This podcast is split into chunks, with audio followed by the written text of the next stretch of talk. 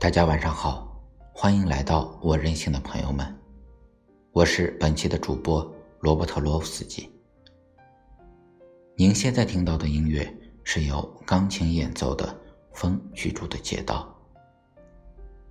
本期我为大家带来的是来自清华大学心理发展指导中心李松伟老师的《无所事事之难》。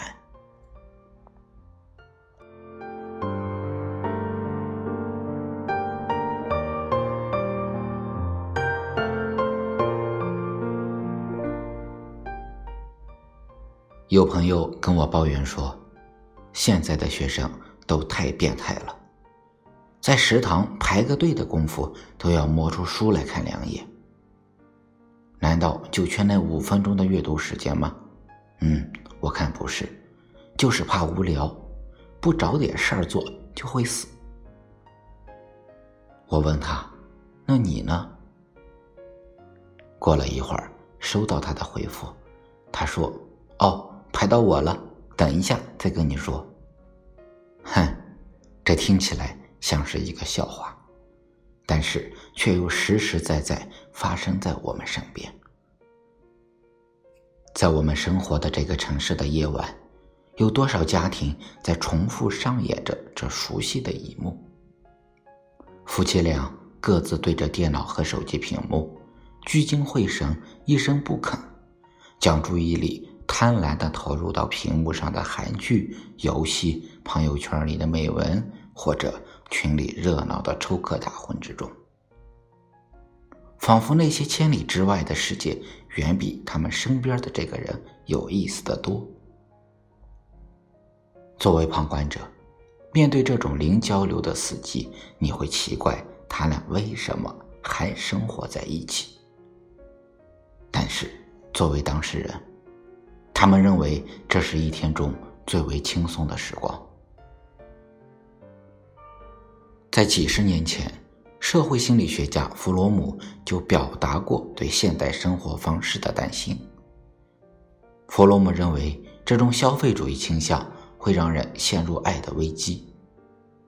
他说：“人们往往同时干几件事儿：看书、听收音机、谈话、抽烟、吃饭。”和喝酒，这种缺乏集中的想象，特别表现在我们现在已经很难一个人安静的坐着，不说话，不抽烟，不看书和不喝酒。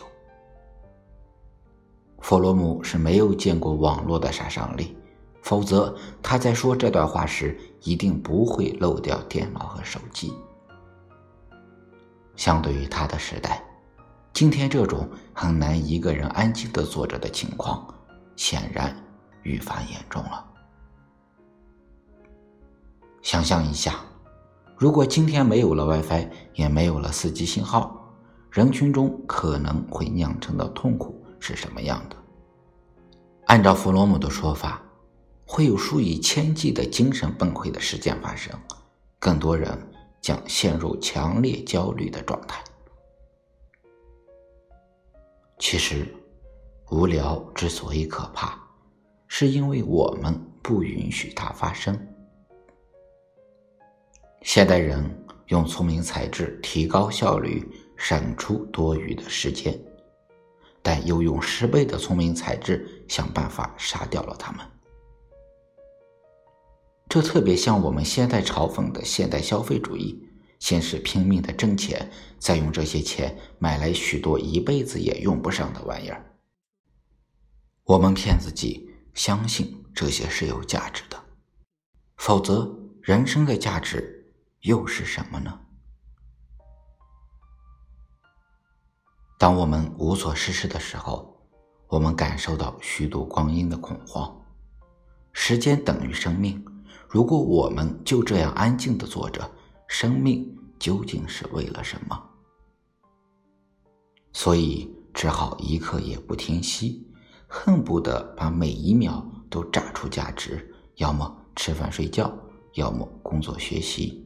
如果这些都做完了，看着其他人忙忙碌碌，我们依然心生恐慌。那时候就只好像我们的朋友那样，摸出手机。在网络的信息海洋里流连忘返。讽刺的是，并没有多少人因此而感到充实。